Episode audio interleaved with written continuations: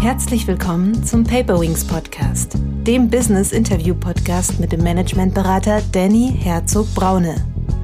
Danny hilft Führungskräften wirksam und gesund zu führen, als Führungskräftetrainer, Visualisierungsexperte und Resilienzberater. Deswegen ist das auch so eine schöne Gegenüberstellung. Einerseits wollen sie edgy und sehr unique sein und auf der anderen Seite sehen sie dann alle gleich, gleich aus. Das Gleiche oder dasselbe erlebt man aber auch mit den äh, klassischen Bartvariationen bei den Herren. Die möchten wissen, warum soll ich fünf Tage die Woche, vielleicht zukünftig vier Tage die Woche, bei einem Arbeitgeber mein Bestes geben? Warum soll ich mich involvieren? Warum soll ich mir ein oder zwei Beinchen ausreißen für diesen Arbeitgeber und für diesen Job? Herzlich willkommen, liebe Zuhörerinnen und Zuhörer, zu einer neuen Paperwings Podcast Folge. Heute geht es um das Thema Wie tickt die Generation Z? Für diese Folge habe ich die Autorin und Marketing-Expertin Frau Professor Dr. Maike Terstiger eingeladen. Zur Person. Professor Dr. Maike Terstiege studierte Wirtschaftspsychologie an der Universität Mannheim und promovierte berufsbegleitend am Marketinglehrstuhl der TU Dortmund. Im Bereich des strategischen Marketings war sie in Führungspositionen auf Unternehmensseite sowie auf Agenturseite tätig. Sie ist selbstständige Marketingberaterin und Trainerin und berät als Ad-Doc Marketeer Unternehmen zu digitalen und strategischem Marketing sowie zur Zusammenarbeit mit Agenturen und im HR-Bereich zur Rekrutierung von Talenten. Sie hat eine Professur für Strategic and Digital Marketing an der International School of Management und ist Herausgeberin und Co-Autorin zahlreicher Fachbücher und Artikel. Zu ihrem aktuellen Buch Die DNA der Generation Z, der direkte Weg in ihr Mindset. Die Generation Z, sogenannte Zoomer, umfasst die zwischen 1995 und 2010 geborenen jungen Leute. Diese Generation Z stellt die Kundinnen und Arbeitnehmerinnen der Zukunft dar und damit die entscheidende Zielgruppe für Unternehmen als Absender von Marken und Anbieter von Arbeitsplätzen. Ihr Buch möchte Verständnis für die Gen Z schaffen, die bisher viel zu oft missverstanden wurde. Es beschreibt, wer die Generation Z ist, bietet Insights zu ihren Ansprüchen, Bedürfnissen und Erwartungen und gibt Einblick in ihr Informations- und Konsumverhalten. Dadurch können Produkte, Dienstleistungen und Kommunikation an ihr ausgerichtet und die eigene Marke für diese Zielgruppe attraktiv gebrandet werden. Ich freue mich sehr, dass sie heute hier ist. Herzlich willkommen, liebe Maike. Hallo und guten Morgen, guten Tag, Danny. Freut mich, dich zu sehen, so semi zu sehen, aber vor allen Dingen zu hören und zu sprechen. Ja, äh, die Podcast-HörerInnen hatten nicht das Vergnügen, dich zu sehen. Wir hatten eben noch einen kurzen Videocall, wir haben uns noch gesehen ähm, und hatte dich Vergnügen, dich schon zu sehen. Aber für die, die dich nicht kennen, wärst du so lieb und würdest dich mit eigenen Worten vorstellen und uns sagen, wie du der Mensch wurdest, der du heute bist. Sehr, sehr gerne. Ähm, mein Name oder ich bin Maike Testige, ähm, bin von Haus aus Wirtschaftspsychologin, hatte sozusagen seit den ersten Praktika als Schülerin, äh, als Studentin und im Studium immer schon das Thema Psychologie, Kommunikation, Werbung auf der Agenda. Äh, Habe ich nie bereut, würde ich auch immer wieder so machen. Bin dementsprechend seit geraumer Zeit selbstständige Marketingberaterin, trainiere dazu, schreibe dazu, doziere dazu. Das heißt, ich bin auch Trainerin, Autorin und Dozentin zu dem Thema Marketing, habe in Anführungszeichen nebenbei auch noch eine Professur an der International School of Management für Marketing, logischerweise. Und mittlerweile ähm, strecke ich die Fühler, beziehungsweise meine Kunden strecken die Fühler immer mehr in Richtung HR und Employer Branding bei mir aus. Das mhm. heißt, äh, das Thema Employer Branding, Campus Recruiting steht auch immer mehr auf meiner Agenda. Mhm. Ähm, ja, sehr spannend. Du hast jetzt schon ganz viele, äh, ich sage mal, Tätigkeitsbereiche genannt. Wie würde sich denn so ein typischer, durchschnittlicher beruflicher Alltag darstellen bei dir? Also ein klassischer, typischer Arbeitstag, da kann ich nur auf Holz klopfen und vor Freude in die Luft springen, äh, den gibt es bei mir nicht. Als Selbstständige kann ich sagen, wann ich arbeiten will, wo ich arbeiten will und tatsächlich auch mit wem ich arbeiten will, was manchmal auch sehr angenehm ist. Und dementsprechend ähm, ist ein klassischer Arbeitstag sehr, um es jetzt mal mit Buzzwords zu füllen, agil, flexibel, divers etc. Ähm, Ich habe ganz klassische Tage, wo ich wirklich im Homeoffice äh, 9 to 5, 8 bis 8 äh, sitze und strategisch arbeite etc. mit Videocalls, mit Telefoncalls. Ich bin bei Kunden, ähm, ich bin mit Kunden etc. Und vor allen Dingen bin ich aber ganz, ganz viel und dann mache ich einen kleinen Schwenk zu unserem Thema mit der Generation Z in Kontakt und das prägt eben seit geraumer Zeit auch meinen Arbeitsalltag. Ja, also ich freue mich auch sehr auf das Thema. Ich habe es ja im Intro kurz vorgestellt. Dein Buch heißt Die DNA der Generation Z, der direkte Weg in ihr Mindset. Und äh, ich habe nächste Woche auch eine Keynote. Ähm, und äh, da wird das Thema mich auch äh, wieder treffen bei Arbeitgebern. Von daher freue ich mich sehr, dass du so ein Buch rausgebracht hast. Also hier haben wir jetzt den Marketing-Fokus, aber tatsächlich geht es ja oft um das Thema ähm, wie ticken die überhaupt? Wer ist das überhaupt? Äh, weil wir Babyboomer, den Begriff werden wir auch nochmal definieren, ähm, ja, vielleicht Berührungsthemen haben. Äh, wie ist denn das Buch entstanden und wer ist die Zielgruppe des Buches? So, wie das Buch entstanden ist, ist ähm, sowohl eine private als auch geschäftliche äh, Thematik bei mir. Ich habe einfach sowohl im Privatleben als vor allen Dingen auch im Geschäftsleben extrem viel mit der Generation Z zu tun. Also ich bin selber Generation X. Ich habe sehr viel mit den Boomern, sehr viel mit X Gleichaltrigen und sehr viel mit Y zu tun.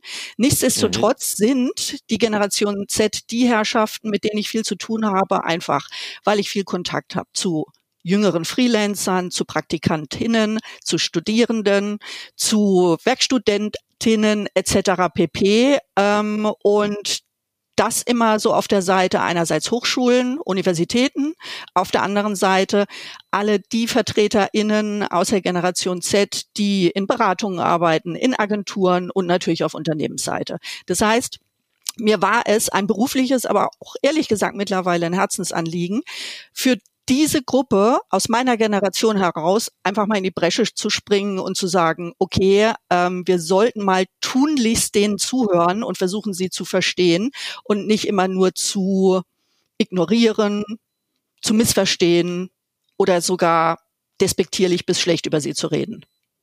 Ähm, ja, liebe Maike, bevor wir jetzt wirklich mal reingehen in die ganzen ähm, Generationen, ist vielleicht noch mal eine Orientierung, weil ich vertue mich da auch immer noch mal.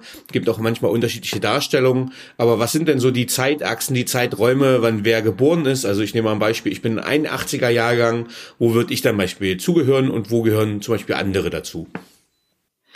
Wir haben ja so eine wunderschöne Aufteilung von den ganzen Generationen. Also wir haben die Babyboomer, ja, die jetzt so als Grey Gold oder Silver Surfers etc. beschrieben werden. Dann haben wir die jüngeren Generation Xler, das bist du, das bin ich, zwar unterschiedlich an den unterschiedlichen Enden dieser Jahre. Und zwar ist das 1965, 68 ungefähr bis Anfang äh, der 80er Jahre, also bis 1980. Mhm. Und dann haben wir die Generation Y, das heißt, mhm. die, die jetzt so zwischen äh, Ende 20, Anfang 40 sind und dann letztendlich haben wir unsere heiß diskutierte Generation Z. Das heißt, das sind die Millennials, ja, 1995 ungefähr bis 2010 ungefähr geboren. Also in diesen Jahreszeiten beziehungsweise in diesen ähm, Jahrzehnten bewegen wir uns. Mhm. Okay, super. Ähm, du sagst ja, dass die Generation Z in deinem Buch schreibst du, dass, dass die sehr vielfältig und zwiegespalten ist. Ähm, wie sieht denn die Gen Z die Welt und warum ist sie so vielfältig und zwiegespalten? Die Generation Z ist ja, wie du sagst, beziehungsweise wie ich geschrieben habe, zwiegespalten in vielfacher Hinsicht. Die sind, ähm, ich habe ja so die Keywords Snowflake und Systemsprenger ins Spiel gebracht. Mhm. Also, ähm, wenn man sich die Gruppe mal anguckt, ähm, diese gesamte Generation, die ist in erster Linie sehr vielfältig, sehr divers. Mhm. So wie jede Generation. Das heißt, wir haben es mit einer Generation zu tun, wo natürlich nicht ein Ei dem anderen gleicht und wo nicht ein Individuum wie das andere ist. Und das kennzeichnet natürlich erfreulicherweise jede unserer Generationen. Das heißt, wenn wir über die Generation Z sprechen, sprechen wir nicht über eine super homogene Masse, wo alle alle identisch und äh, sind und sich wie Lemminge fortbewegen, sondern mhm. wir sprechen natürlich über eine Generation, die genauso vielfältig, heterogen und sehr individuell ist wie die Generation davor und hoffentlich auch die danach. So. Das heißt, sie ist vielfältig. Nichtsdestotrotz sprechen wir ja auch über, wie ist die Generation Z? Hm. Also irgendwo muss es auch einen roten Faden geben. Irgendwo hm. muss es ein gemeinsames Mindset, eine gemeinsame Lebenseinstellung geben. Und deswegen ist das auch das Thema meines Buches. Also ich sage ganz klar, wir können auf gar keinen Fall, wir dürfen auf gar keinen Fall jedes Individuum im Rahmen der Generation Z über einen Kamm scheren, aber alle einen verschieden, alle einen bestimmte Einstellungen zum Leben, bestimmte Ansprüche, bestimmte Erwartungen und leider aber verständlicherweise auch bestimmte Ängste. So. Mhm. Jetzt habe ich zum Thema gemacht Snowflake. Das ist mhm. die Generation. Also sehr sensibel, aber auch Systemspringer. Also sehr bewusst und sehr verändernd, sehr disruptiv. Was ist unter Snowflake zu verstehen? Ähm, wir haben die Generation Z, die teilweise sehr selbstbewusst nach außen hin auftritt, sehr fordernd und sehr präsent ist. Wenn man mit den Herrschaften aber mal in den Diskurs geht, sich mit ihnen unterhält, sich mit ihnen beschäftigt, merkt man sehr, sehr schnell, dass hinter dieser harten Fassade, hinter diesem harten Schalenäußeren wirklich ein sehr weicher, sensibler und teilweise fast schon mimosiger Kern ist. Und das mimosig meine ich jetzt gar nicht despektierlich oder angreifend, sondern wir haben es mit einer Generation zu tun, die einfach unter sehr teils widrigen, zumindest aber verunsichernden Umständen aufgewachsen ist. Das heißt, sie geben sich gerade auch in den sozialen Medien, in der Öffentlichkeit, sehr cool, sehr abgeklärt, ja, sehr abgebrüht. Und wenn man dann einmal ganz kurz hinter die Fassade guckt, merkt man, dass da sehr, sehr viele weiche Kerne sind und dementsprechend der Begriff Snowflake, unter dem ich das zusammengefasst habe. Gleichzeitig sind sie aber auch, und deswegen diskutieren wir ja alle so munter über die Systemsprenger, über die Generation Z, sehr, sehr disruptiv. Sie haben ganz neue Anforderungen an das Leben, aber vor allen Dingen an die Arbeit, an Marken, an Arbeitgeber und an die Gesellschaft, auch an die Politik und nicht nur an die Wirtschaft. Und die machen sie teilweise, gucken wir uns Fridays for Future an etc. und andere Bewegungen, die machen sie sehr, sehr lautstark.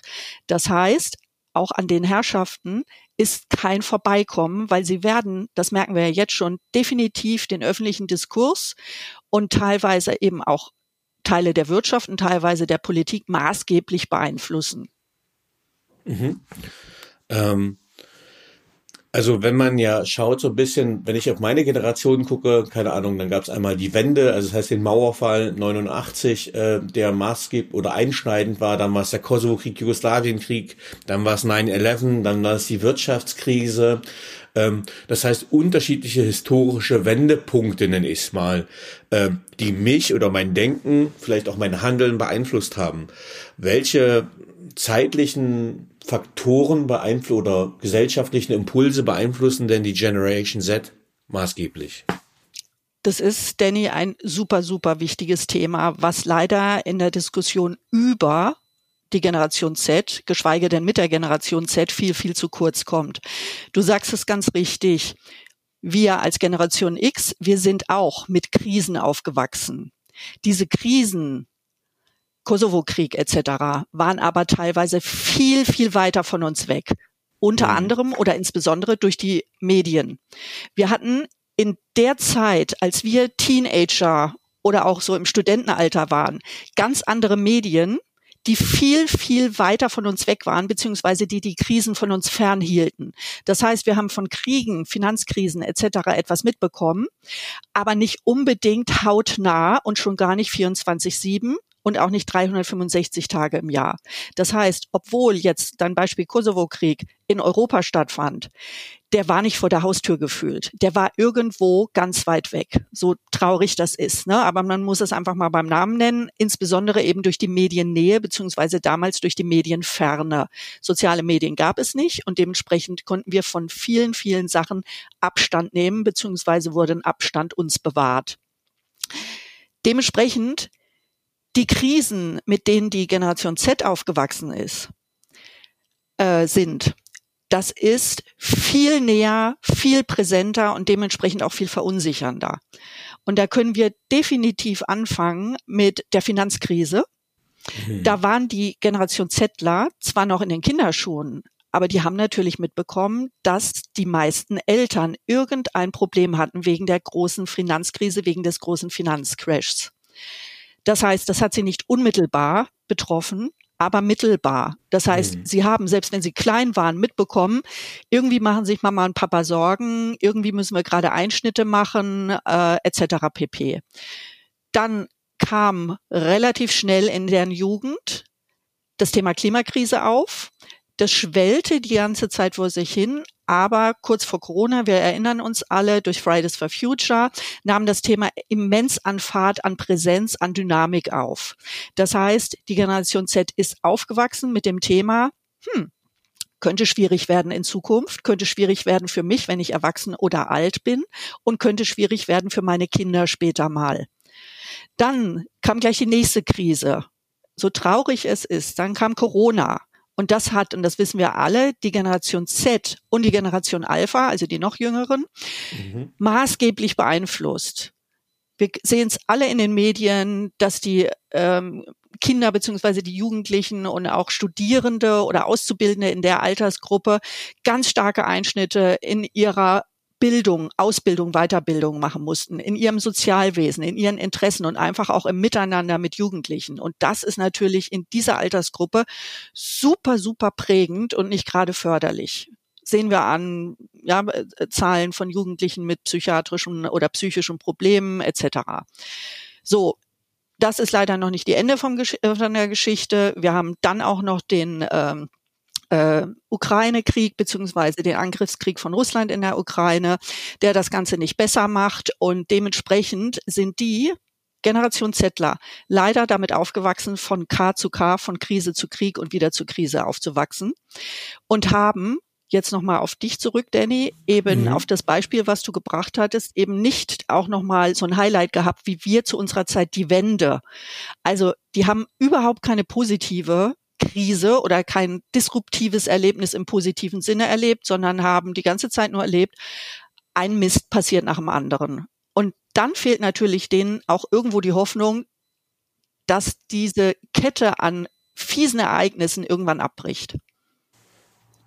Ja, ähm, ja, diese Verdichtung der Medien, also äh, das äh, kann ich gut nachvollziehen. Also ich hatte eben gerade noch ein Gespräch mit der Geschäftspartnerin, warum ich gestern so schlecht drauf war, warum. Ich hänge halt auch selbst am Handy, habe YouTube geguckt, habe mir gerade die äh, Fortschritte der Gegenoffensive angeguckt, die eher gescheitert sind bei der Ukraine. Das hat mich einfach mitgenommen, obwohl ich hier gerade äh, von Kurve aus einem wunderschönen Ort sende. Aber ich habe meine Nachrichten überall zur Hand quasi. Also man hat ja einen unmittelbaren Zugang zu den Nachrichten. Und das Beispiel Corona, um das auch aufzunehmen, weil meine Tochter hat jetzt bald Geburtstag und ich wollte mit ihr einfach äh, eventuell shoppen gehen, äh, einfach ein paar neue Klamotten vielleicht holen, wollte fragen, ob sie da Lust drauf hätte. Und hat gesagt, nee, sie stellt lieber online, weil sie ist immer noch durch Corona äh, mag sie immer noch keine Menschenmengen. Und äh, ich habe jetzt kein sehr scheues Kind, aber da sieht man, was da diese, ja, ich glaube zweieinhalb, drei Jahre wirklich äh, auch an Spuren hinterlassen haben ein, ein gutes, wenn auch kein schönes Beispiel. Aber ja, das ist der, so traurig es ist, Klassiker. Ähm, du hast in den Generationen, du hast so unterschiedliche Unterteilungen gemacht. Äh, wir sind auf dem zwei schon eingegangen. Du hast einmal gesagt, es gibt Snowflake, es gibt die Systemsprenger, aber dann hast du noch so Unterteilungen in Work-Life-Balance, Sinn, Vielfalt, Mittelscheitel und Kopfhörer. Äh, bei Mittelscheitel bin ich hängen geblieben. Kannst du vielleicht noch ein bisschen was dazu sagen, warum du die Unterteilungen so gemacht hast und wofür die stehen? Ja, äh, äh, selbstverständlich und sehr gerne. Also ähm, das Thema Snowflake und Systemsprenger kann man eben sehr, sehr schön äh, gegen ein, äh, gegenüberstellen und man sieht eben auch, dass ähm, die Generation Z sowohl disruptiv hart drauf ist, sehr fordernd und auf der anderen Seite sehr sensibel und wirklich mit Vorsicht zu behandeln, weil sie eben ja, ähm, äußerst empfindsam, äh, äußerst empfindsam und krisengeschüttelt ist.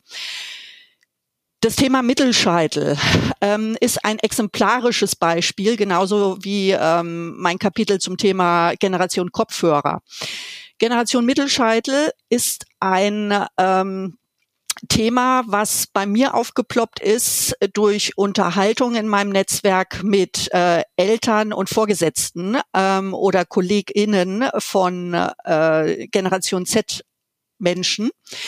Und zwar ähm, habe ich mich äh, einmal mit Eltern unterhalten, äh, die sagten, das war so ein schönes Beispiel, ein schönes Zitat, wenn ich meine Tochter, Generation Z, aus der Schule abhole, ich erkenne oft gar nicht, wer welche meine Tochter ist, ähm, weil die alle lange Haare haben, glatt ähm, gestriegelt und äh, mit Mittelscheitel. Und die sehen mhm. alle gleich aus. Mhm.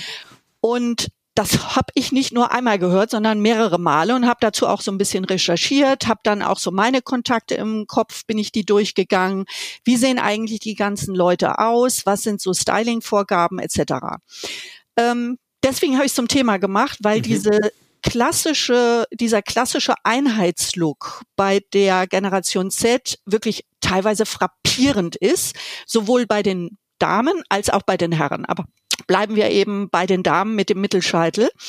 Ähm, was wir daran so faszinierend finden, ist, die Generation Z ist eine Generation, die gerade in den sozialen Medien oder überhaupt auch im wahren Leben versucht, sehr individuell zu sein. Bloß nicht Mainstream. Ähm, ich will wirklich auch in meinem Aussehen disruptiv, sehr unique, einzigartig sein. Generation Z will unverwechselbar sein, äh, auch eine klare Kante setzen durch irgendwelche Edginess, Outlooks etc. Das heißt, da wird unheimlich viel Wert drauf gelegt, wirklich eine Personal Brand zu sein, schon sehr früh und gerade in den sozialen Medien. Und auf der anderen Seite ist man dann extremst mainstreamig.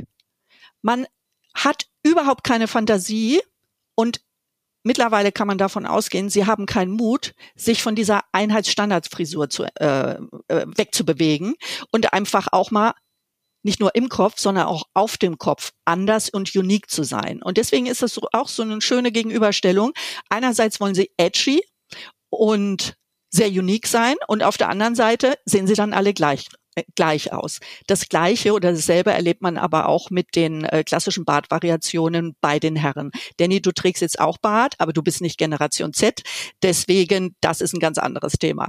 Okay. Ähm, ja, bei Männern hätte ich jetzt einfach gesehen, dass dieser Undercut, den hätte man, ich glaube, vor 20 Jahren hätte das noch so als rechtsradikal gegolten.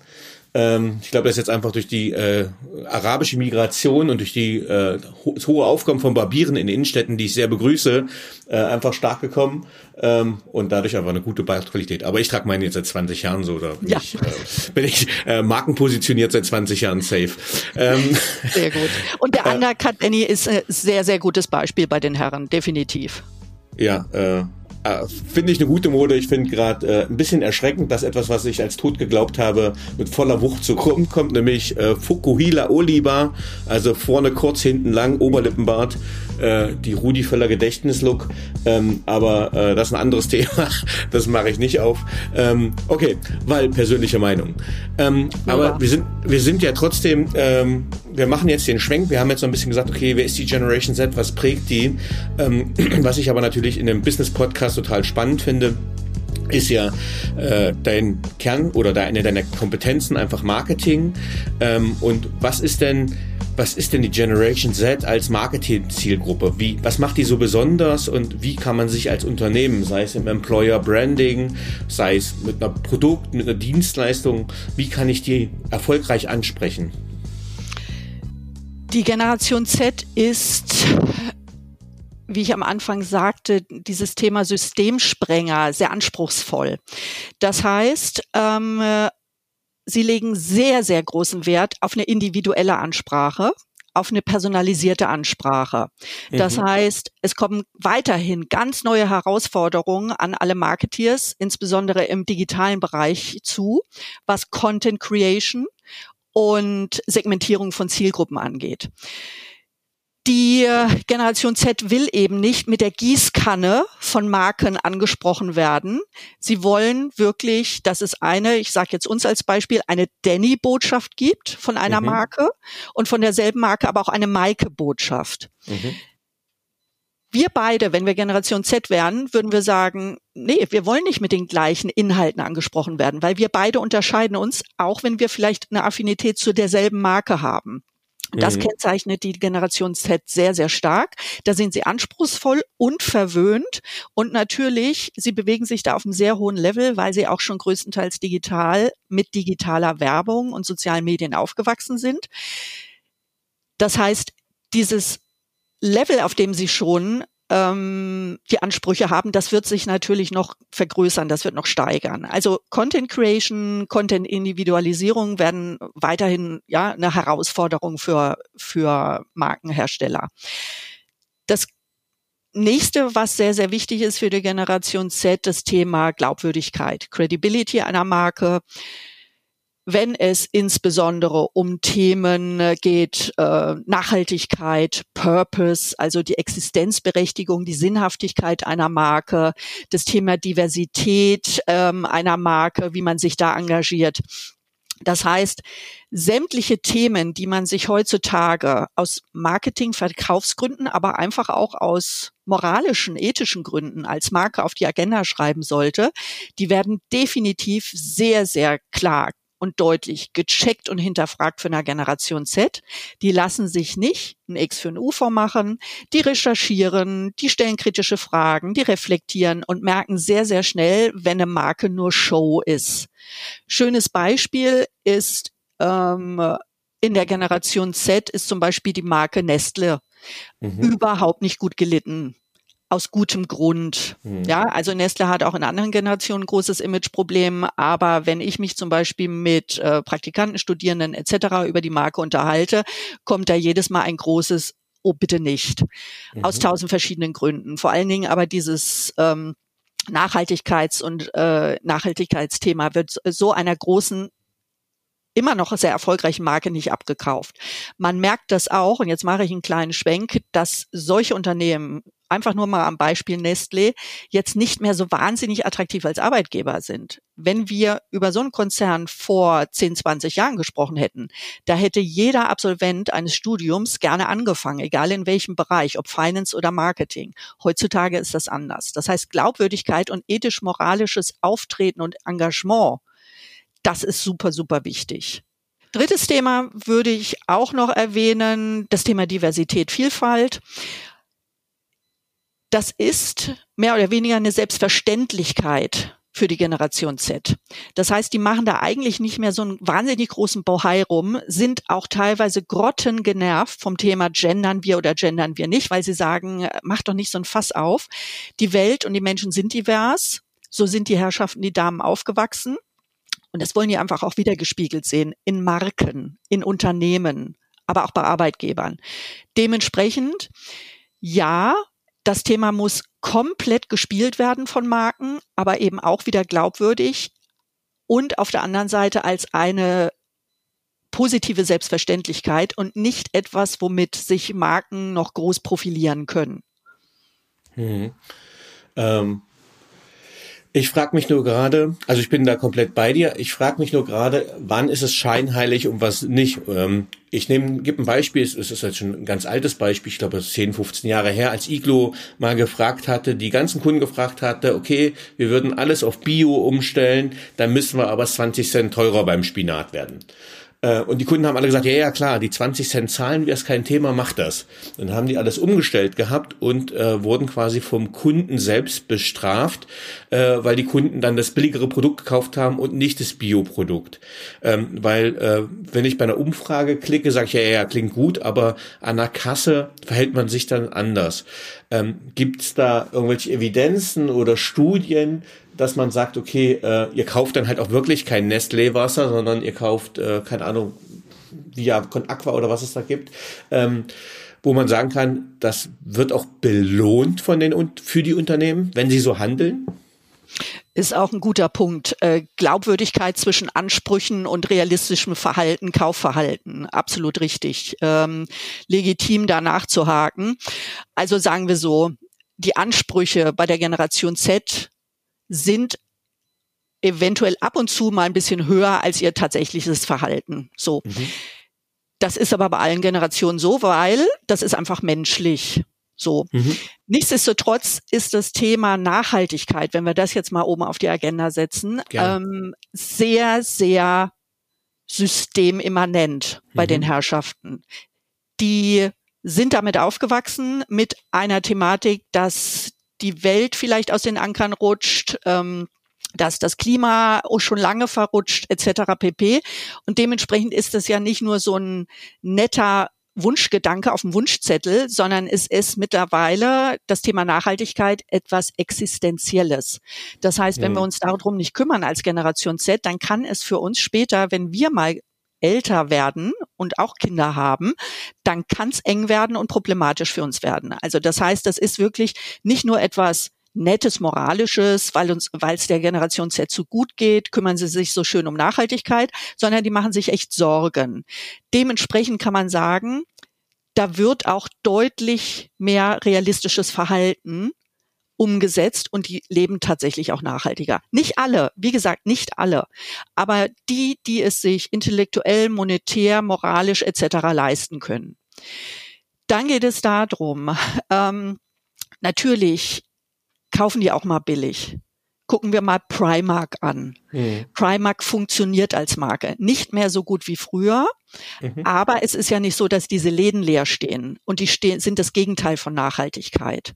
Auf der anderen Seite gibt es aber unbeschreiblich viele Marken wie Armed Angels aus Köln etc. pp, die einfach mittlerweile oder von Grund auf, von der Geschäftsidee rein nachhaltig produzieren im Modebereich und, und, und, und denen wirklich die Generation Z die Bude einrennt.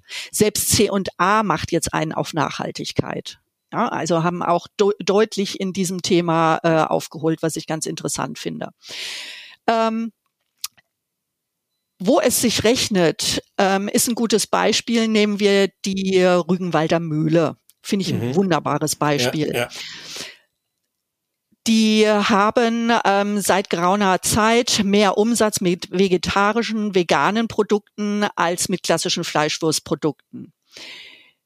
Das heißt, wenn man sich wirklich strategisch an das Thema heranwagt, nachhaltig aufzutreten, zu produzieren und das auch noch glaubwürdig kommuniziert, rechnet es sich, weil Rügenwalder Mühle hätte ja auch die Gefahr laufen können, plötzlich nischig zu werden. Nee, hm. die machen mehr Umsatz als je zuvor und das mit einem Produkt, was eigentlich nicht ihr Kerngeschäft war, aber mittlerweile ist. Das heißt, die Generation Z, die auf solche Marken, die eigentlich sehr klassisch, sehr old, sehr retro, sehr old-fashioned sind, darauf reagieren sie schon sehr, sehr gut und legen auch gerne etwas mehr an der Kasse beziehungsweise etwas mehr von ihrer Kreditkarte hin. Ja, also finde ich ein mega gutes Beispiel, äh, weil es ja ein bisschen ironisch klingt und Punkt eins kannibalisieren mhm. sie ja ihr eigenes Produkt und gleichzeitig hätte man ihm ja die Kompetenz nicht zugeschrieben, wenn sie ein fleischverarbeitendes Unternehmen sind, ähm, dann ja quasi ein pflanzenverarbeitendes Instrument und jeweils eine Wurst draus zu machen, aber die Rezepturkompetenz, die Zubereitungskompetenz, äh, das ist ein schönes Beispiel, wo das wirklich gelungen ist, äh, das eigene Produkt nicht zu kannibalisieren, sondern zu substituieren. Mhm. Ähm, jetzt sind wir schon mitten in den Markenthemen. Das finde ich auch ganz spannend. Wir sind ja nicht öffentlich-rechtlich. Wir können ja hier alle Marken nennen. Was sind denn so die Lieblingsmarken äh, der Generation Z? Und warum? Ich fange mal an mit so Anti-Marken oder Marken, die letztendlich sehr an äh, Attraktivität und Sexiness verlieren. Mhm. Weil das ist einfach auch ein sehr interessanter Punkt, wenn man sich mit der Generation beschäftigt. Ähm, Nehmen wir jetzt das Thema Nestle, was wir durchgenommen haben, ähm, die haben ein großes Problem in Richtung Glaubwürdigkeit, Nachhaltigkeit, Purpose etc. Also das heißt, ähm, da ist das Thema, ich esse gerne einen KitKat oder einen Laienriegel, mittlerweile sehr kritisch beobachtet, weil man weiß, die Palmöle etc. Mhm. pp., die da drin verarbeitet werden, die sorgen mit zur Klimakrise, ne, wenn man es mal mhm. in einem ganz langen Prozess äh, betrachten will. So, das ist wäre so eine in Anführungszeichen Anti-Marke oder zumindest eine äh, Marke, die gerade bei der Generation Z nicht wohl äh, gelitten ist. Mhm. Dann habe ich auch ein paar Gespräche jetzt geführt, so aus der Automobilbranche.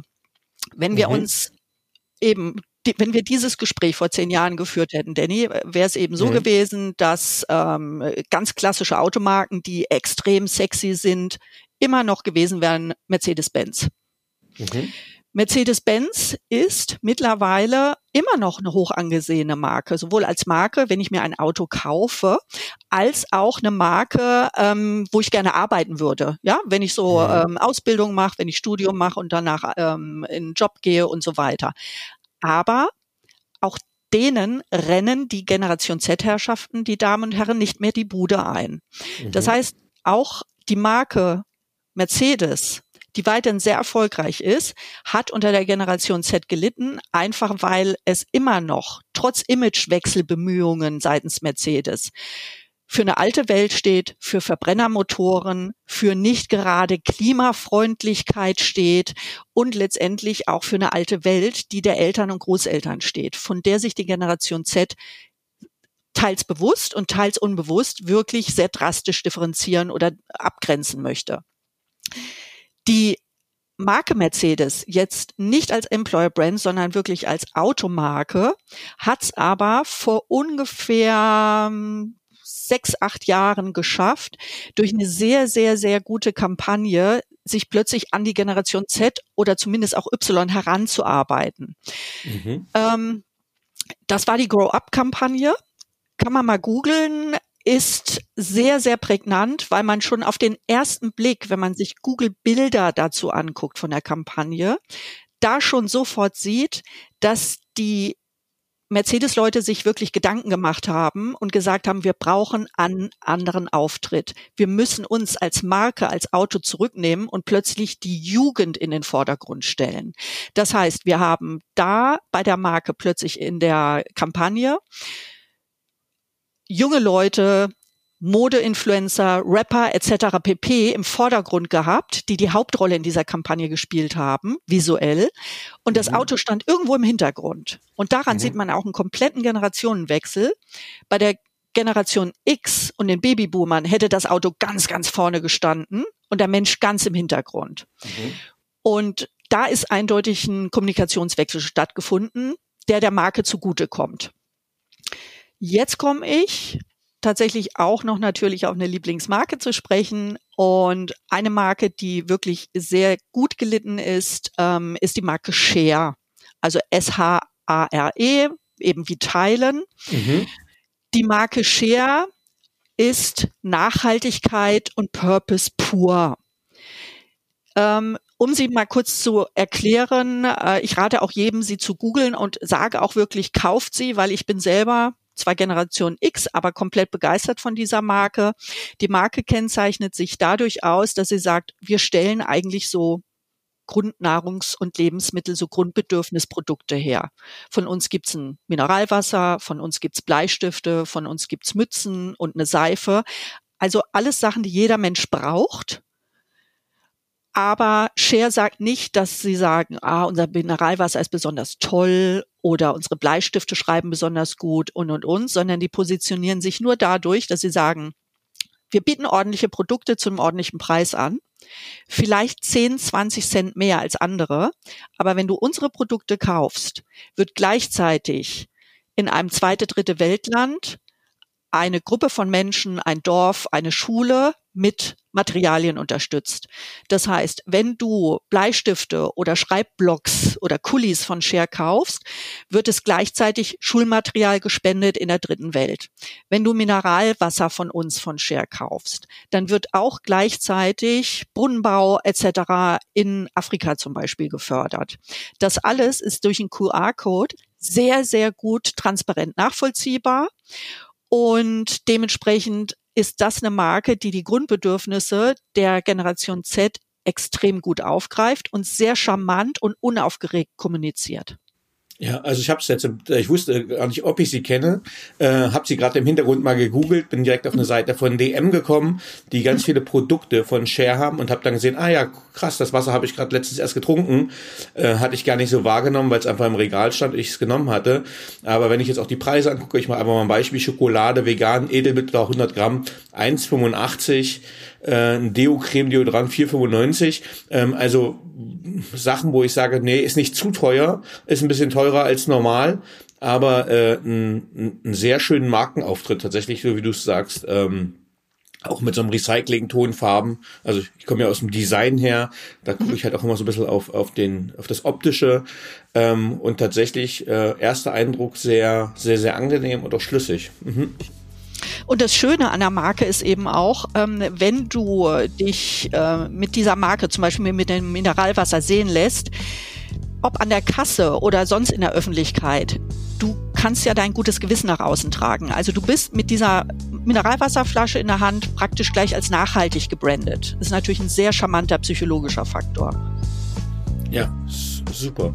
Ähm, mir, mich würde interessieren Medien. Ähm, das heißt, ich bin ja äh, auch noch so ein, so ein ich bewege mich ja hauptsächlich auf LinkedIn rum. Instagram und Facebook ist mir jetzt irgendwie schon zu alt. Äh, eigentlich müsste ich den Sprung nach TikTok machen. Ähm, ist jetzt nicht 100% meine Zielgruppe. Ich muss es nicht machen, aber man kann natürlich, ich sehe es, dass viele Kollegen das sehr erfolgreich machen. Da sich viel rumtreiben. Wo treibt sich denn die, ja, die Generation rum? Ich weiß, äh, die Omas und Opas bewegen sich auf Facebook rum, aber wo ist die Gen Z? Ich fange mal damit an, wovor Sie Reis ausgenommen haben, beziehungsweise was Sie schlichtweg mittlerweile gar nicht mal auf dem Radar haben. Und das mhm. ist genau das, was du sagst, Facebook. Also selbst bei der Generation Y ist Facebook schon überhaupt nicht mehr präsent. Ähm, einfach, wie du sagtest, die haben da Reis ausgenommen, weil plötzlich Mama und Oma und Opa denen da plötzlich Kontaktanfragen gesendet haben. und seien wir ehrlich, als wir in diesem Alter waren, äh, wir wären wahrscheinlich auch nicht begeistert gewesen, wenn im Club plötzlich Mama, Oma, Opa etc. um die Ecke kommt und sagt, hey, wie wär's denn mit uns beiden? Dementsprechend Facebook ist für die Generation Y schon ein No-Go, also einfach auch Retro. Das liegt jetzt nicht nur, weil die Älteren da sind. So, Nichtsdestotrotz haben die äh, Generation Yler, ich rede noch mal ganz kurz über die, immer noch einen Facebook-Account, einfach weil es so easy ist zum Anmelden. Das heißt, mhm. das ist nur noch ein Convenience-Faktor und überhaupt mhm. kein emotionaler, intellektueller oder was auch immer Mehrwert. Das ist rein Bequemlichkeit auf hohem Niveau. Bei der Generation Z sind wir mit Facebook schon in einem ganz anderen Level. Die haben das Thema als soziale, äh, als soziales Netzwerk, als Plattform überhaupt nicht mehr auf der Uhr. Die sehen praktisch Facebook mehr oder weniger nur noch als Anmeldefunktion. Das interessiert die nicht, da haben die noch nie richtig reingeguckt, etc. pp. Und dementsprechend für die ist das eigentlich nur noch ein Anmeldetool, um es jetzt mal mhm. sehr drastisch auszudrücken. Mhm. So, Facebook abgehakt. Dann haben wir natürlich das Thema WhatsApp. In, Im Bereich der Hochschule kann ich ein gutes Beispiel sagen. Teilweise kann man Damen und Herren der Generation Z schon gar nicht mehr so richtig über E-Mail erreichen. Also mhm. E-Mail mhm. ist natürlich ein Thema oder ein Kommunikationsmedium, dessen sich die Generation Z bewusst ist. Hm. Auf der anderen Seite ist es viel zu langsam, nicht schnelllebig genug, nicht interaktiv, hat auch irgendwie so ein bisschen was aus Generation Z-Sicht bürokratisches, retromäßiges. Sie hm. nutzen es, aber es ist nicht ganz oben auf der Agenda.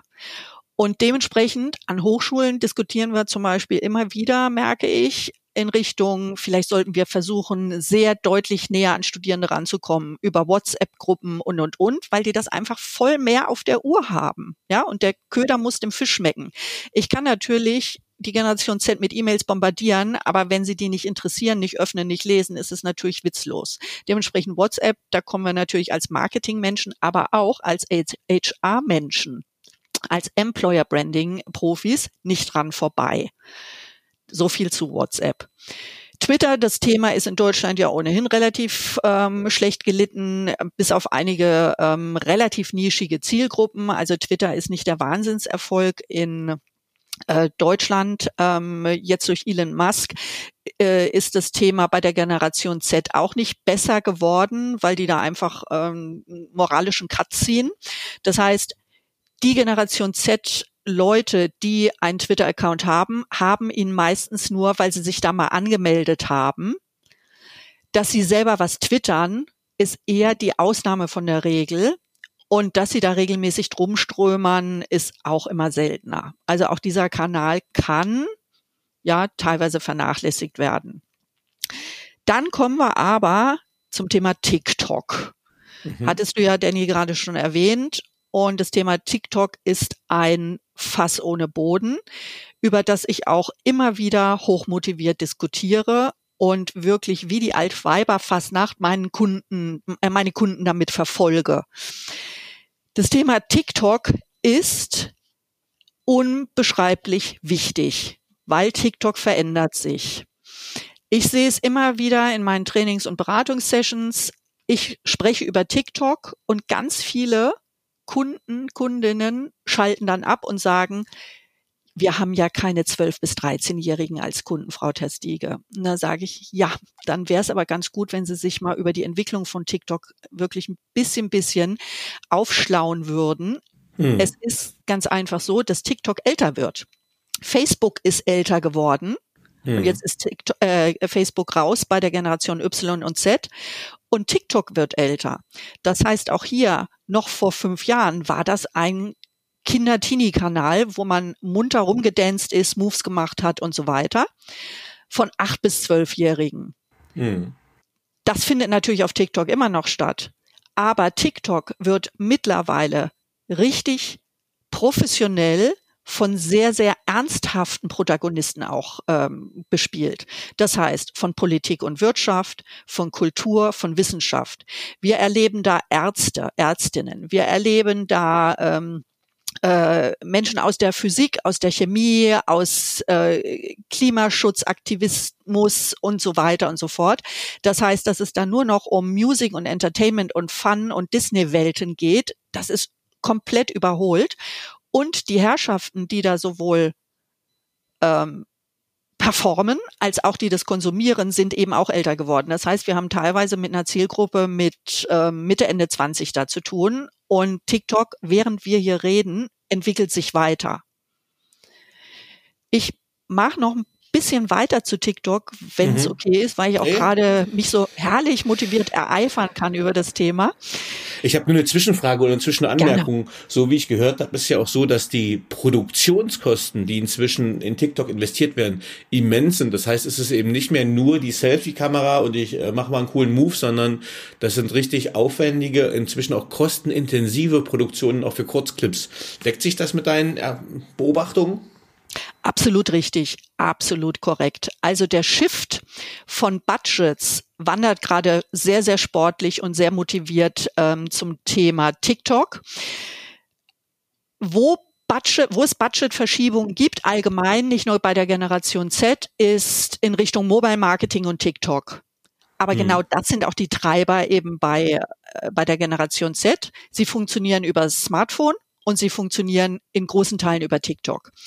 Wenn du jetzt sagst, die Produktionen werden da aufwendiger, ja, ist aber ein dünnes Eis. Wo mhm. werde ich eventuell zu professionell, zu perfekt? Wo mhm. sehe ich plötzlich auf TikTok aus wie ein 15-sekündiger Hollywood-Film? Das ist ein Problem für die Glaubwürdigkeit, weil TikTok immer noch ein sozialer Medienkanal ist und ja, man sollte das nicht naiv und nebenbei angehen, wenn man Marke oder Employer Brand ist. Aber man sollte das auch nicht zu perfektionieren, weil es sonst irgendwann wirklich wie ein Werbespot aussieht. Und das wollen die Jugendlichen der Generation Z nicht. Die verlangen immer noch nach Glaubwürdigkeit und auch nach Authentizität.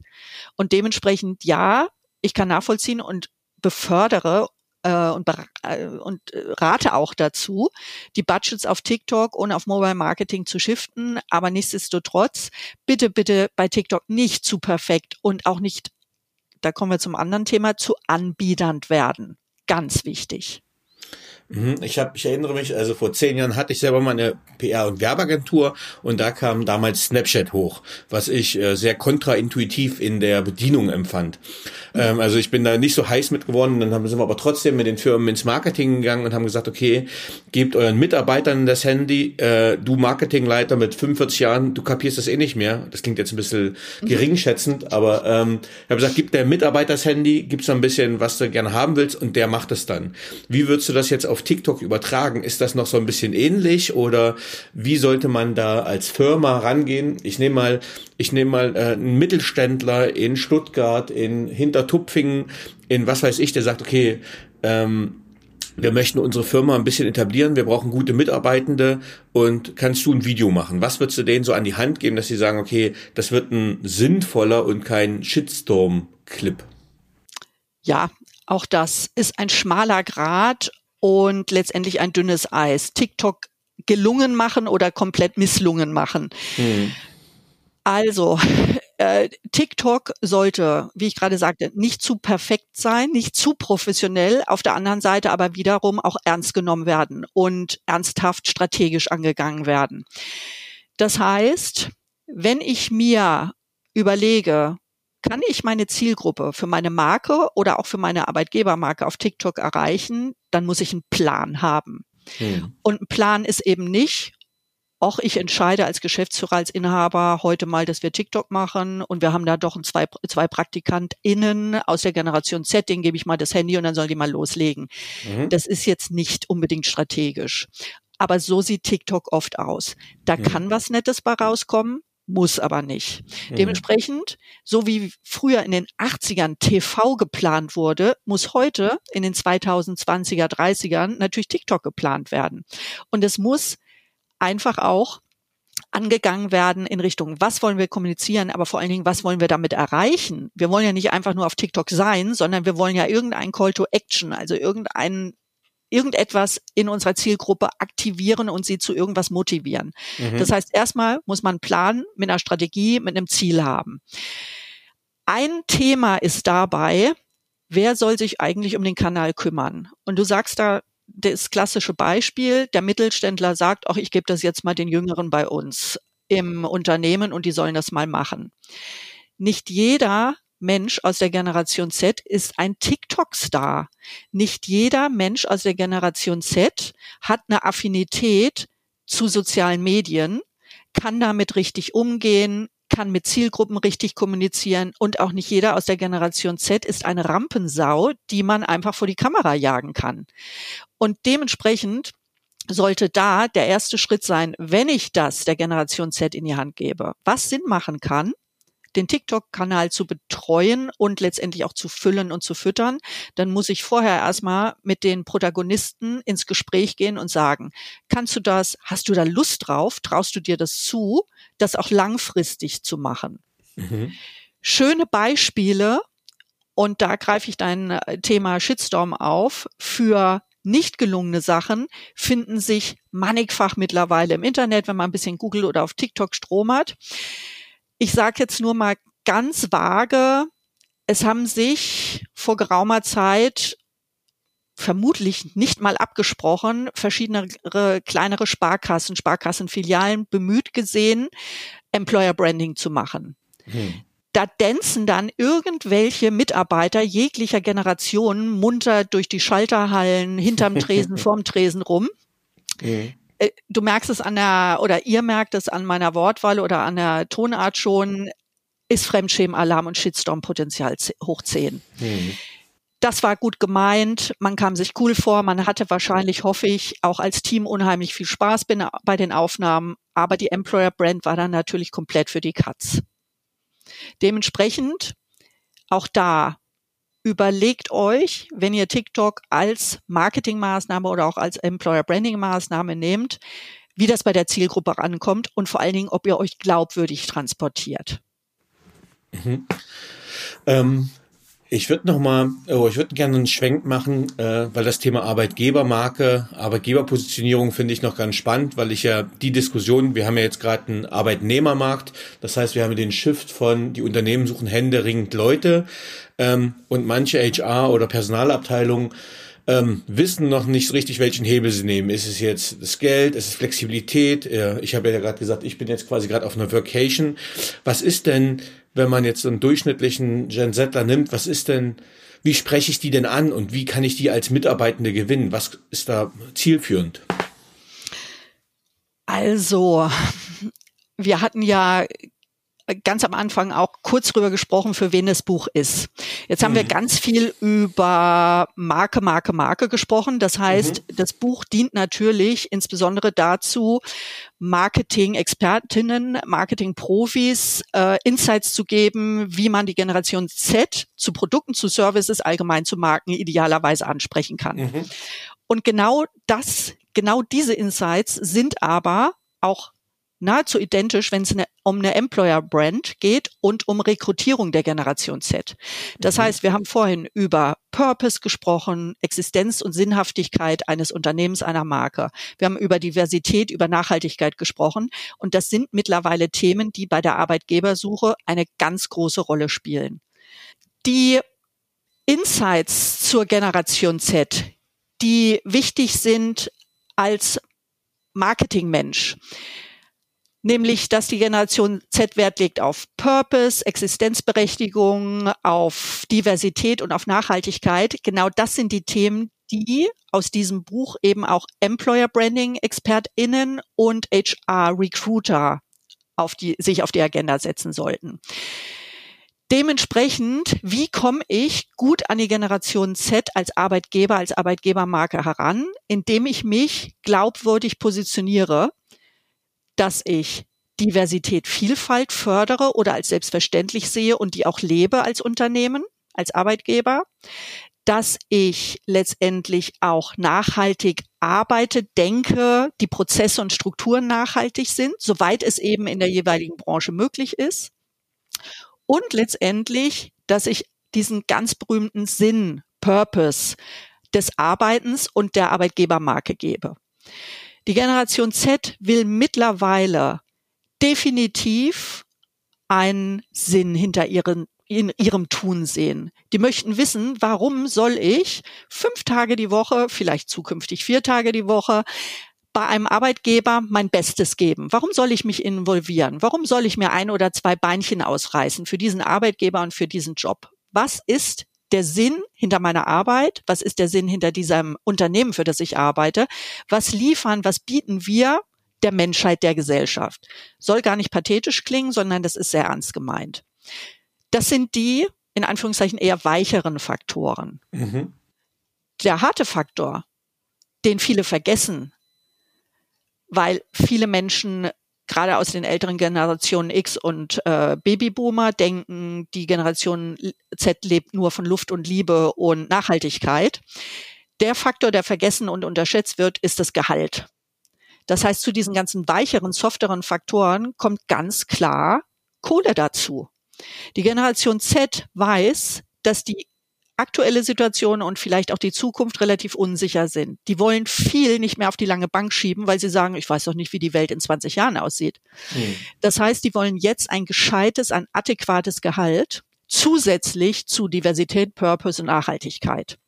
Die Generation Z als naiv abzutun in Richtung monetär ist ein ganz großer Fehler. Und dementsprechend müssen es harte Fakten sein, die die Unternehmen und Arbeitgebermarken liefern und letztendlich auch die soften Fakten. Ähm, danke, Maike, dass du nochmal gesagt hast, also weil diese, ich nenne jetzt mal Employee Value Proposition, einen Anglizismus mal selber reinzustreuen, das heißt, die weichen und harten Faktoren, ähm, die finde ich sehr wichtig äh, und auch gut, was du gesagt hast, äh, dass die nicht naiv sind. Ich sage mal sowas wie mit Glassdoor, Stepstone etc. Das heißt, das Gehaltsgefüge ist ja so transparent wie selten zuvor in der Zeit. Ähm, und wenn man, ich habe selber als Bereichsleiter noch relativ viele Verhandlungen mit äh, jungen Leuten geführt, die auch Richtung Work-Life-Balance, die halt auch knallhart verhandelt haben, okay, wenn ich nicht mehr Geld kriege, will ich mehr Urlaub etc. Also das ist wirklich auch als Arbeitgeber naiv zu denken, ähm, dass sie nicht wissen, wie sie auf so einer äh, Verhandlungsposition stehen. Und wir hatten das Thema TikTok nochmal. Äh, wir sind ein bisschen weggeschwenkt, aber ich habe in deinem Buch auch gesehen, du hast ein paar Best-Practice-Beispiele. Kannst du dazu nochmal ein bisschen was erzählen? Bezüglich Best Practice TikTok ähm, habe ich vor einigen Tagen ein hervorragendes neues Beispiel äh, selber geliefert bekommen. Und zwar ist das der Prado in Madrid. Mhm. Also äh, eins der sagenumwobensten und berühmtesten, tollsten Museen dieser Welt für Kunst, äh, eher auch für in Anführungszeichen althergebrachte Kunst. Der Prado in Madrid hatte seit einigen Jahren oder seit längeren Jahren ein Problem mit äl immer älter werdender Kundschaft. Äh, das heißt, kann man eigentlich nachvollziehen, die MuseumsbesucherInnen sind immer älter geworden und die Generation Z hat den Prado gemieden beziehungsweise überhaupt nicht auf der Uhr gehabt. Und die haben es sehr, sehr schön geschafft, einfach TikTok zu nutzen und sind mit einem Social Media TikTok Beauftragten durch das Museum durch und haben sich einfach immer verschiedene Bilder vorgenommen und haben zu jedem Bild oder zu vielen ausgesuchten berühmten Bildern, die man einfach auch mal gesehen haben sollte in seinem Leben, Geschichten mhm. erzählt. Ja, cool. Irgendwelche Gimmicks, irgendwelche Sachen, die ähm, im Entstehungsprozess interessant waren zu dem ähm, entsprechenden Gemälde etc. pp seit dieser Kampagne, seit die äh, TikTok aktiv nutzen, sehr, sehr unterhaltsam, aber gleichzeitig auch sehr ernsthaft, weil es geht um Kunst, ist die Besucherzahl an jüngeren Leuten, an Generation Z, immens in die Höhe geschossen. Also auch das, man muss sich auf TikTok nicht pur entertaining und auch nicht geben und auch nicht lächerlich machen, sondern kann durchaus entertaining und ernsthafte Themen erfolgreich für seine Marke einsetzen. Hm. Also auch Edutainment. Also das äh, merke ich bei meinen Töchtern, äh, dass die, also auch das nochmal so aus pädagogischer Sicht, wenn man Kindern ein Smartphone in die Hand gibt, äh, man muss nicht alles überwachen. Ich erlebe, dass die das sehr sehr bewusst sich Medieninhalte raussuchen, auch für die eigene Weiterbildung. Und da ist es schön, wenn es unterschiedlichste Formate gibt, die auch genau das bedienen. Und das kann man natürlich als Arbeitgeber, als Organisation super machen. Korrekt, absolut. Ja, Maike, wir haben jetzt ähm, uns schon gut verquatscht, sage ich mal. Dein Buch lässt ja noch ganz viele Sachen offen, die wir nicht besprechen konnten aus zeitlichen Gründen. Das sollen wir und müssen wir auch gar nicht. Ähm, also von mir einfach auch für die äh, Marketeers da draußen. Ähm, es ist ein sehr cooles Buch, sind viele Facetten, die ich noch nicht kannte. Äh, sie gehen tiefgründig rein. Äh, es wird differenziert dargestellt, es ist wissenschaftlich aufbereitet und gleichzeitig, was mir natürlich als Visualisierungsexperte immer wichtig ist, es sind auch einfach schöne Piktogramme und Übersichten drin, dass die Themen auch ähm, ja gut rezipierbar sind. Ähm, Danke. sehr gerne. Ähm, und jetzt einfach mal zusammengefasst, das, was wir jetzt äh, ja die letzte knappe Stunde besprochen haben. Wie gelingt der direkte Weg in das Mindset der Generation Z? Es ist ja eine sehr reißerische Headline oder Subline dieses Buches. Und ich will die einfach mal zum Leben bringen. Ähm, wie, wie komme ich an die Generation Z ran? Indem mhm. ich mit ihr spreche und nicht über sie spreche. Hm. Es klingt trivial, ist aber für viele, gerade von der Generation Z, äh, von der Generation Y und von den Babyboomern eine immens große Herausforderung anscheinend. Man redet gerne über sie, man redet auch gerne mal schlecht oder lästernd über sie aber sucht ganz wenig den Kontakt und geht ganz wenig direkt in das Gespräch mit ähm, den Herrschaften der Generation Z. Deswegen, ich kann einfach nur einen Appell an Generation X und an die Babyboomer geben. Bitte geht auf die Zettler zu, versucht sie zu verstehen. Die sind nicht wahnsinnig groß anders als ihr. Ihr wart auch mal jung. Ihr wart auch mal irgendwie eine, eine Art der Generation Z. Und gleichzeitig versucht die Generation Z auch an die Hand zu nehmen. Die freuen sich über Ratschläge. Nicht über Retro-Ratschläge, aber die freuen sich, wenn man auch sein Wissen teilt und sie ernst nimmt, versteht, auf Augenhöhe ihnen begegnet und ihnen gleichzeitig ein gewisses Mentorship zukommen lässt. Super, cool, danke. Maike, jetzt hätte ich noch ein paar persönliche Fragen an dich. Gerne. Was braucht Führung deiner Meinung nach heute wirklich? Ich befasse mich ja auch immer mehr mit dem Thema New Work. Deswegen, hm. da habe ich ja auch eine klare Vorstellung. Und das schließlich schließt im letzten Endes sehr an die Generation Z an. Diese Buzzwords, Partnerschaftlichkeit, Augenhöhe, die kann man teilweise nicht mehr hören. Die gehen teilweise vom Thema Buzzwords in Bullshit-Bingo über, aber sie sind trotzdem sehr, sehr, sehr, sehr ernst zu nehmen.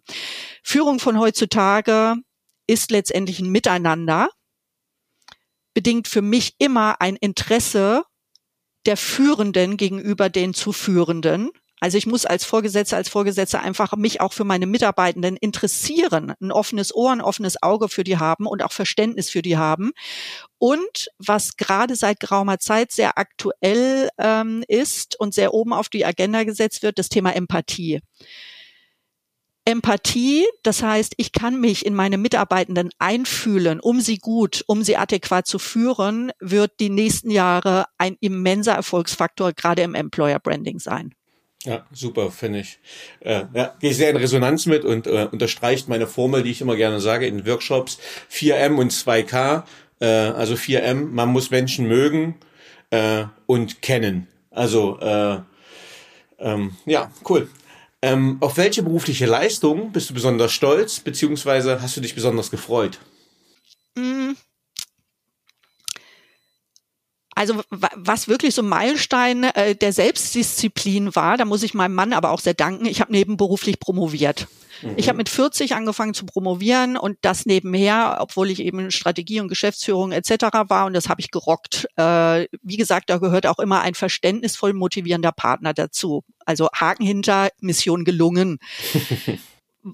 Was ich so im Hochschulwesen immer wieder genieße, jedes Semester, äh, toi, toi, toi, äh, äh, tolle Evaluationen. Also mir macht es Spaß, äh, Leuten Wissen beizubringen, jeglicher Generation, aber anscheinend gelingt mir das bei der Generation Z sehr, sehr gut. Und dann freue ich mich immer, wenn die ähm, Damen und Herren an den Hochschulen äh, sagen, auch Frau Testige, der höre ich gerne zu, die kann es gut erklären. Ähm, da hat sich die Vorlesung gelohnt. Ja, finde ich, ja, ist balsam für meine Seele, mag ich gerne. Und ansonsten so generell ähm, sehr pathetisch ausgedrückt, ich bin mir immer treu geblieben, bin meinen Weg gegangen und äh, das immer mit ähm, Flexibilität, Strategie und mit sehr viel Humor. Sehr cool. Welche Fähigkeit bzw. Fertigkeit möchtest du gerne haben, die du noch nicht hast? Hm.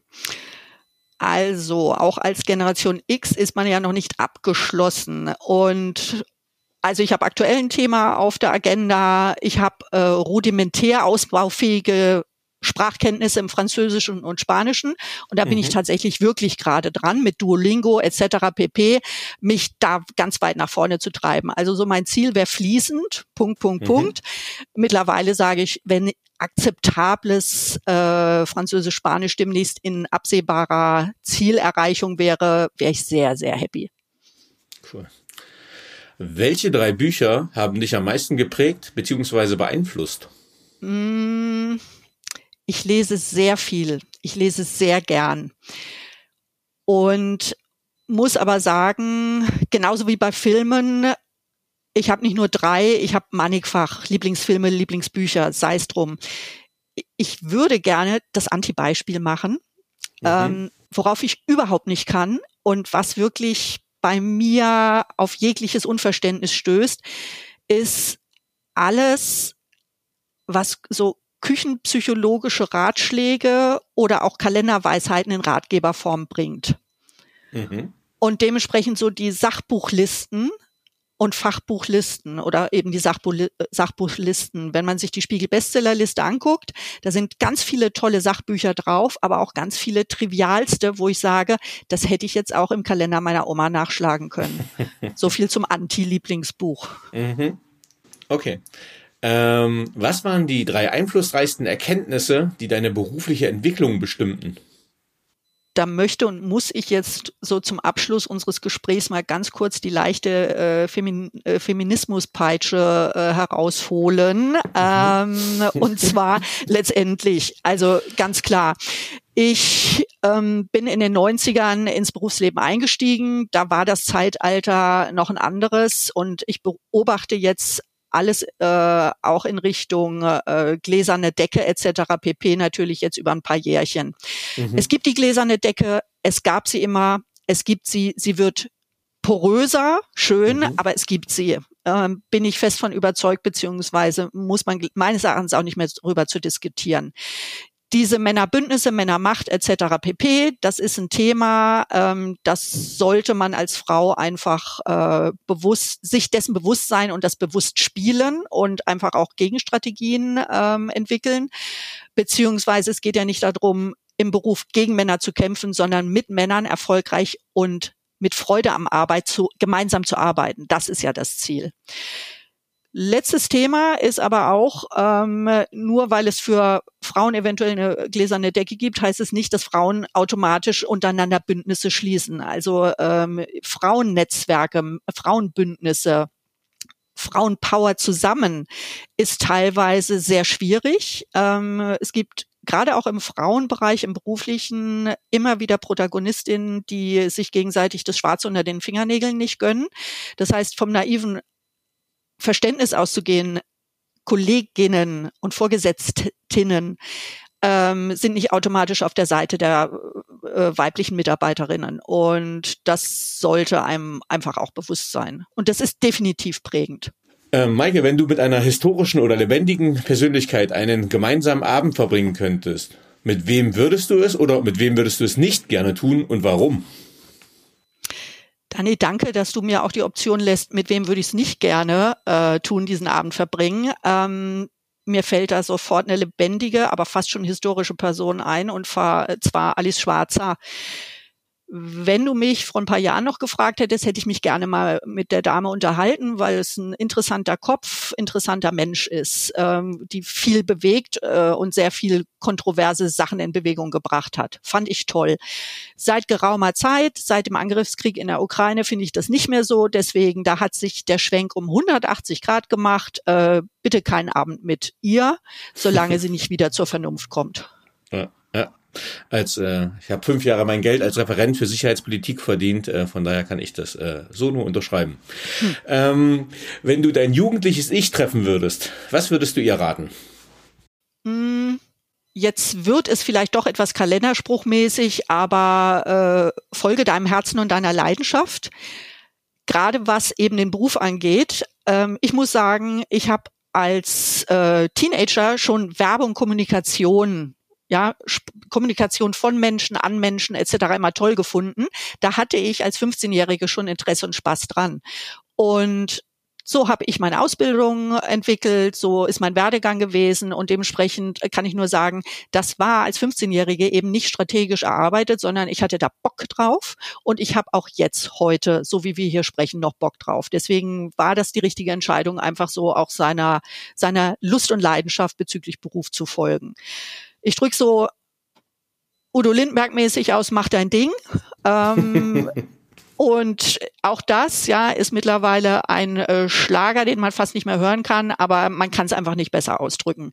Ähm, Kompromisse eingehen, aber auf keinen Fall äh, wachsweich äh, Leuten entgegenkommen, sondern letztendlich seinen Prinzipien treu sein mit Größe, Großmut, Empathie und ich kann es immer nur immer wieder betonen, äh, viel, viel Humor und viel Verständnis für andere Menschen, sprich Empathie, machen sehr viele Sachen leichter. Ja, ähm, jetzt forciere ich dich trotzdem zu einem Kalenderspruch und wenn es nur in, die, in der Reduktion der Komplexität liegt, hast du ein Lebensmotto, Credo oder Mantra und wenn ja, wie lautet es? Hab ich definitiv. Die sind auch vielleicht ein bisschen retro, aber super, super aktuell. Trotzdem bei mir ist immer schon der Gedanke gewesen, geht nicht, gibt's nicht. Und wo ein Wille ist, ist ein Weg. Also ich weiß, dass ich nicht fliegen kann und auch nicht über Wasser gehen kann. Aber ansonsten, immer wenn sich irgendwelche Herausforderungen stellen und irgendwelche tollen Möglichkeiten am Horizont bieten, sage ich, okay, kriegen wir hin. Und normalerweise klappt das auch. So. Und mit diesem Motto, wir kriegen das hin. Liebe Maike, vielen, vielen Dank für ein sehr kurzweiliges Gespräch über die DNA der Generation Z, über Social Media, über Marketing, über Employer Branding. Vielen lieben Dank, dass du Gast im Paperwings Podcast warst. Herzlichen Dank an die Einladung und war auch für mich sehr kurzweilig. Danke, Danny. Tschüss. Tschüss.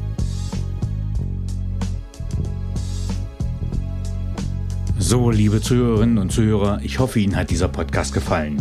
Wenn er Ihnen gefallen hat, hinterlassen Sie gerne ein Abo, eine positive Bewertung und empfehlen Sie diesen Podcast weiter. Bleiben Sie gesund. Mit besten Grüßen, Ihr Danny Herzog Braune.